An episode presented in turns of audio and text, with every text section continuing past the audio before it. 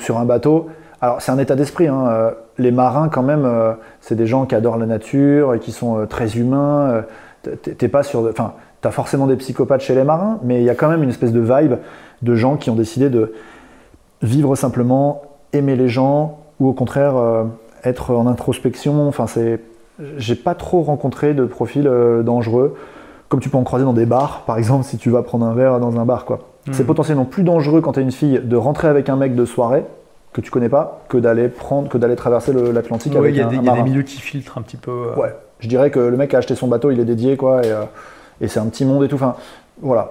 Mais, euh, mais ouais, donc le mec, ça s'est passé comme ça, on se connaissait pas. Et et t'as cité Antoine de Maximin, Maximi, Maximi, ouais. Maximi, ouais. J'irai dormir chez vous. Ouais. Et alors c'était la deuxième règle que je m'étais fixée. Donc j'ai pendant deux ans, ah ouais, j'ai Du coup, j'ai- le tour du monde, deux ans. Ouais, j'ai cramé le truc. spoilé. hein. Le tour du monde a duré deux ans. Euh, bien sûr, tu pars 8 mois, euh, c'est pas du tout suffisant. Donc euh, en cours de route, très vite, avec mon pote, on s'est dit attends, attends, faut qu'on prolonge. Un an Non, deux. Ouais, deux, vas-y, go. Tac, ça s'est fait comme ça. Et donc on est parti deux ans. Et la règle, c'était dormir chez l'habitant? Voilà, c'était la deuxième Ah règle ouais. du jeu. Toujours? Aucune exception? Ouais, aucune exception. Waouh. Aucun euro dépensé pour dormir en deux ans. On a dormi chez 700 familles différentes. Vous avez utilisé le couchsurfing beaucoup ou c'était Euh, vraiment la, la tchatch? Bah, j'ai pas eu besoin au début parce que Amérique latine, euh, bah, en fait, euh, en fait, alors, cette règle du jeu, le fait de voyager sans avion fait que tu rencontres plein de monde parce que tu es tout le temps dans des bus ou des trucs comme ça, et donc que tu peux engager des conversations qui facilitent le fait de dormir chez des gens. Mm. Je pense que si tu faisais que avion, taxi, bah, du coup tu rencontres pas trop de gens et c'est plus dur de dormir chez des gens, mais le mix des deux fait que ça, ça fonctionnait bien ensemble. Euh, et de voyager en, en solo, parce que j'étais en solitaire, euh, donc tu es tout seul euh, dans un bus et tu dors chez les gens, ça se fait bien. Donc Amérique latine, ça s'est très bien passé et j'ai pas eu besoin de couchsurfing. Donc t'es arrivé au Brésil, hein, c'est ça, à Rio Ouais. Et après, à partir de là, t'as as fait un peu un. Ben, euh, au début, j'y arrivais pas parce que je parlais pas brésilien. Donc au début, je suis arrivé, j'ai un peu galéré et euh, Parce qu'ils parlent pas beaucoup anglais là-bas. hein. ouais, c'est ça. quasiment pas, ouais. Enfin, C'est ça. Et puis en fait, tu connectes mieux avec les gens quand tu parles leur langue. Même si tu sûr. parles quatre mots. Si tu parles quatre mots, tout doux bon et tout, là, ça commence à rigoler et tu peux te faire inviter. Mais donc, c'est vrai que les deux premières semaines, j'ai un pote qui était en Guyane française. Mais ton espagnol t'a aidé, non? J'avais pas d'espagnol. Ah, d'accord. Allemand, euh, allemand LV1. Ah oui, ça, ça aide pas trop au Brésil, c'est clair. Ah non, Ouais. complicado. Ouais, compliqué. oui, oui, complicado. mais euh, non, bah du coup, ouais, allemand LV1, anglais LV2. Donc euh, Brésil, euh, mais après, euh, t'entends les mots et tout de suite tu les captes. C'est ça qui est. Bah, qui le portugais est très proche. Ouais, Surtout et, le portugais brésilien. ouais. Ouais, et les mecs ils te font ouais, maravilloso. Tu fais ok, maravilloso, merveilleux quoi. Ouais, évident. todo, eh, tout du bon, maravilloso, euh, buena onda, tout ça. Tu, tu mélanges un peu tous les trucs et ça passe. Mais euh, les deux premières semaines, j'ai fait, j'y arrivais pas. Donc je faisais bus de nuit. Donc à 23h, je prenais un bus. J'arrivais à 4-5 heures dans la ville suivante. Et à 5h du mat, j'étais dans la ville, j'explorais et rebus de nuit. Ah, tu dormais dans le bus? Ouais, je faisais Ah, bus de nuit. J'ai Et là, fait. t'avais un pote en Guyane. Et donc Bah. la Guyane, c'est collé au Brésil. hein. C'est d'ailleurs euh, peu de gens le savent, mais c'est la frontière terrestre la plus longue avec la France. C'est le Brésil, hein, c'est pas l'Allemagne. Ah oui, tiens, c'est bon ça. Ouais. Ah ouais, Ouais, ça, tu peux demander en soirée à 99% des gens qui savent pas. Pas mal. Ouais. Ok. C'est un bon exemple d'ailleurs de penser en dehors de la boîte parce que quand tu demandes ça aux gens, tu leur dis pensez en dehors de la boîte et ils vont commencer à penser à. J'ai dit, c'est la plus longue frontière terrestre. Ils vont, ils pensent à l'Europe, tu vois. Alors que Ouais. le seul dom-tom qui n'est pas une île, c'est la Guyane. Ah ouais, énorme. Et ouais. Et ben du coup, ouais, le... mon pote me dit, je bosse à... Enfin, il voit sur Facebook que j'arrive au Brésil et que je suis en tour du monde. Et il me dit, ouais, t'es au Brésil, truc de fou. Donc un pote de lycée, tu vois, que j'avais pas vu depuis, du coup, 5 ans, un truc comme ça, 5-6 ans. Ouais, c'est un truc de ouf, t'es au Brésil. Écoute, si tu passes en Guyane, dis-le moi parce que maintenant je bosse euh, chez Ariane et on lance des fusées et je te- je t'emmène dans la salle de tir. génial À Kourou Ouais. Excellent, excellent.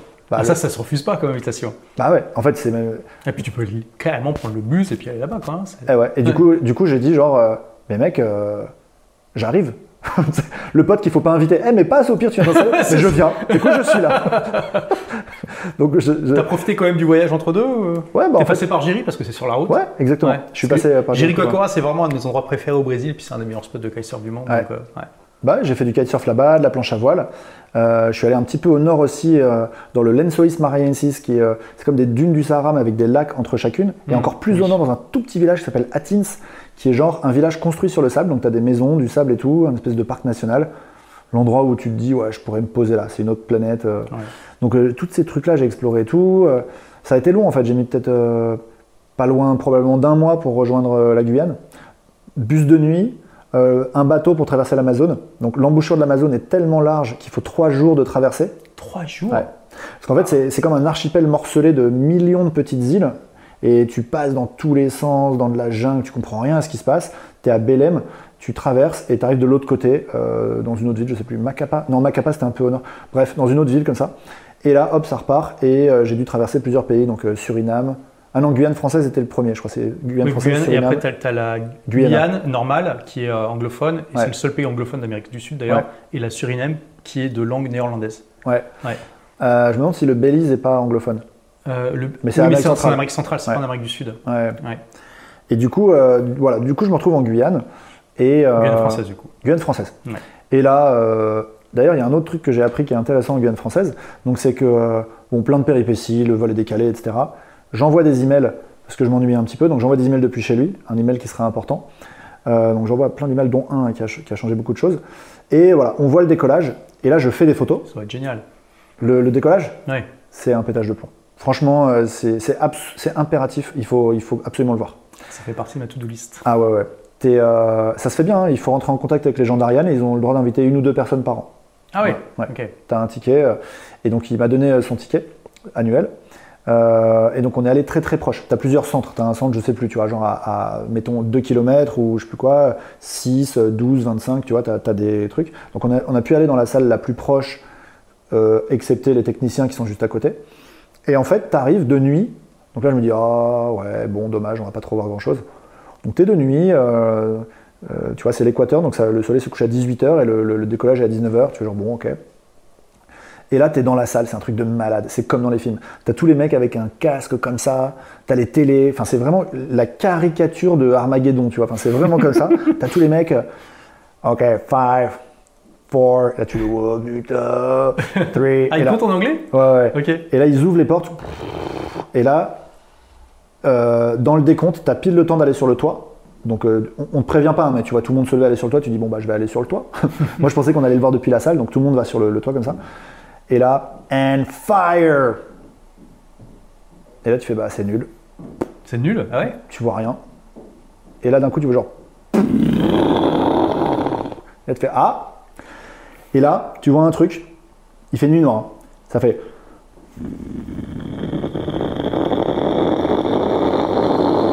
Tu vois un truc accéléré, accéléré, accéléré, il accélère de plus en plus vite, ça s'arrête jamais d'accélérer, et là ça fait une boule de feu, tu as le soleil qui se lève à nouveau, tu vois comme en plein jour.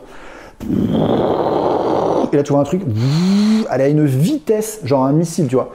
Tu vois le truc extrêmement rapide partir, mais, mais méga vite, une traînée magnifique. Et en fait là j'étais en train de prendre des photos, genre, et là je fais genre, non, je vais le vivre pour moi. Et c'est la première fois que j'ai fait ça de ma vie, où j'ai fait genre, le moment est unique mais il sera pour moi. Donc j'ai fait ça, Wow. j'ai baissé l'appareil photo et j'ai regardé genre comme ça, avec de la salive. j'ai regardé comme ça. J'ai quand même fait deux trois photos comme ça, mais j'ai vécu le truc, tu vois. Truc de malade. Tu vois le truc partir. Choqué, tu vois. Là, on re-rentre dans la salle, deux trois minutes plus tard. Et là, les mecs ils font Cape Town. Le, le truc est déjà Cape Town, quoi. Tu fais ça quoi à Cape Town? 3 minutes pour aller à Cape Town? Le mec va à 10 000 km/h, tu fais genre quoi? Et là, genre pareil, 5-6 minutes plus tard, euh, euh, 10 000 km en orbite et tout, et genre une heure plus tard, le truc est géostationnaire. À Et 36 là- 000 km d'altitude. Ouais, pétage de plomb. Et là, euh, champagne, tout le truc, les mecs trop contents. Parce que pour les gens qui lancent une fusée, c'est un moment déterminant. Donc là, c'était le- les satellites du Maroc, si je ne me trompe pas. Donc pour eux, c'est déterminant. Euh, donc euh, voilà, moment de ouf. C'est là où l'email dont je parlais juste avant était déterminant. Je l'ai envoyé, mais complètement au pif. Euh, J'ai eu un feeling. Je me suis dit, je veux aller en Antarctique, en bateau à voile. Hmm. J'ai envoyé l'email. Il y en a qui partent d'Argentine. Voilà. Ouais. Et là, alors là, ça partait de, de Montevideo, mais juste, euh, donc, euh, juste au-dessus de l'Argentine, à un stop de l'Argentine. Et, euh, et, en fait, le temps que la fusée se lance, tout le truc et tout, les gens me répondent et me disent Ouais, ok, on part dans une semaine, euh, on a une personne qui a annulé. Euh, donc, est-ce que tu es chaud pour nous rejoindre? Je suis Bah, ouais. Ok, mais, go. mais là, tu es en Guyane, donc c'est vraiment le nord-nord du Brésil et tu as une semaine pour aller tout en bas. Ouais, sachant que j'ai sauté une étape, j'avais voyagé un petit peu, ils m'ont pas répondu pendant, que, pendant la fusée. J'étais à Manaus, en plein milieu de l'Amazonie. Ouais. Donc, euh, et C'était après la fusée Ariane. T'étais à Manaus Ouais, ils genre répondu. deux, deux semaines plus tard, tu vois. Genre après vraiment euh, deux semaines sans internet. C'est ça aussi, c'est qu'en fait il m'avait dit tu peux venir, et avec le, le décompte des jours, j'avais loupé une semaine et j'étais large, et en fait j'étais plus large. Donc j'étais en plein Manaus et le décompte des jours fait que j'avais pile le temps de sauter dans un bateau pour descendre l'Amazone et dans un bus.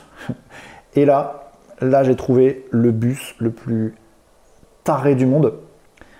100 heures de bus direct de Belém à Montevideo. Et les mecs te vendent ça comme un bonus, tu vois. Ils te disent service luxe, 100 heures de bus, aucune pause. Zéro Euh, pause. Zéro pause. Non, mais non, ils s'arrêtent quand même de temps en temps pour que tu puisses. euh, Juste pour l'essence. Ah, ouais. Non, non, ils ont... en fait, c'est- c'est le service ultra luxe que nous, on vit comme ultra painful, tu vois, genre euh, horrible. Donc dis-toi, 100 heures. ouais, 100 heures de bus. C'est dingue. non, mais là, c'était enfin, c'était c'était une dinguerie parce que, C'est 4 jours, quoi. ouais, c'est ça, hein, ouais. Quatre jours et Ouais, demi, ouais, enfin. quatre jours full, ouais. Mais donc, mais donc tu peux dormir, enfin t- tu peux allon- t'allonger. Ok, tu peux dormir. C'est comme un train couchette, quoi. Ouais. C'est un bus couchette. C'est Il y plutôt a les confortable. toilettes. euh, Ouais. ils- donc ils donnent à bouffer dans le bus. Ouais, des plateaux repas. Et, et ils sont plusieurs chauffeurs à se relayer. Ou pas Ouais. Vaut mieux parce que Alors, Alors, ils sont trois chauffeurs. bon. Ok. T'en as un qui conduit, un qui surveille et un qui dort dans un sarcophage, celui, sous celui qui, sur- qui surveille. Donc les mecs dorment dans une caisse pendant 8 heures, et après ils se lèvent et ils vont conduire. Aïe aïe aïe. Je pense qu'il doit y avoir beaucoup d'accidents. On n'en a pas eu, pas sur ce coup-là, mais euh, ouais, truc, truc de dingo. Tu te laves pas pendant 100 heures, t'as chaud, t'as froid, tu dors pas, t'as le son, tu Ça manges va que bien des... sentir à la fin. Ah ouais. Il y a les toilettes, c'est un luxe, on n'a pas besoin de s'arrêter pour les toilettes, mais alors que ce serait un plus de s'arrêter, mais eux ils le voient comme euh, pas besoin. Nous on a les toilettes dans le bus, donc évidemment ils sont pétés au bout de 4 heures. Euh, donc voilà, cauchemar, le truc cauchemar. Mais voilà, en 100 heures on arrive euh, pile à temps et j'arrive à, choper le bateau. J'étais toujours en micro-short et en, et, en, et en Marcel. Et, donc, mais t'avais un seul sous-vêtement? Ok. Pendant, pendant un an j'ai eu un seul sous-vêtement. Ok, waouh. Donc tu lavais euh, tous les, euh, tu lavais tes, tes vêtements, quoi. tous les quelques jours, euh, en fait, ce que je faisais, c'est que, tu vois, d'ailleurs, j'ai continué, j'ai pas de slip aujourd'hui. Non, je rigole. non, mais à un moment, tu vas le laver et puis tu vas aller sortir au resto avec un pantalon sans le slip. T'es en voyage, t'es en tour du monde. Si, si c'est que ça, tu te démerdes. Et, euh, et puis, je le lavais pas tous les jours. C'était euh, deux fois par semaine, euh, trois fois par semaine en fonction. Quand il fait chaud, ça sèche vite, ça sèche pendant la nuit. Donc, et puis, le pantalon, je le lavais moins souvent. Genre, tu dors en slip et tu le laves pendant la nuit c'était, on n'était pas à 100% sur l'hygiène, on va dire. C'était un peu dégradé là-dessus, mais quand ça te permet de voyager sans bagage, au début, c'est une énorme contrainte. Mais une fois que tu es dans le périple, c'est une énorme liberté. Merci d'avoir écouté ce podcast. Si vous l'avez aimé, est-ce que je peux vous demander une petite faveur? Laissez un commentaire sur iTunes pour dire ce que vous appréciez dans le podcast, tout simplement. Ça aidera d'autres rebelles intelligents comme vous à trouver le podcast et puis à être inspirés tous les jours ou presque par lui. Merci et à très vite pour de nouvelles aventures.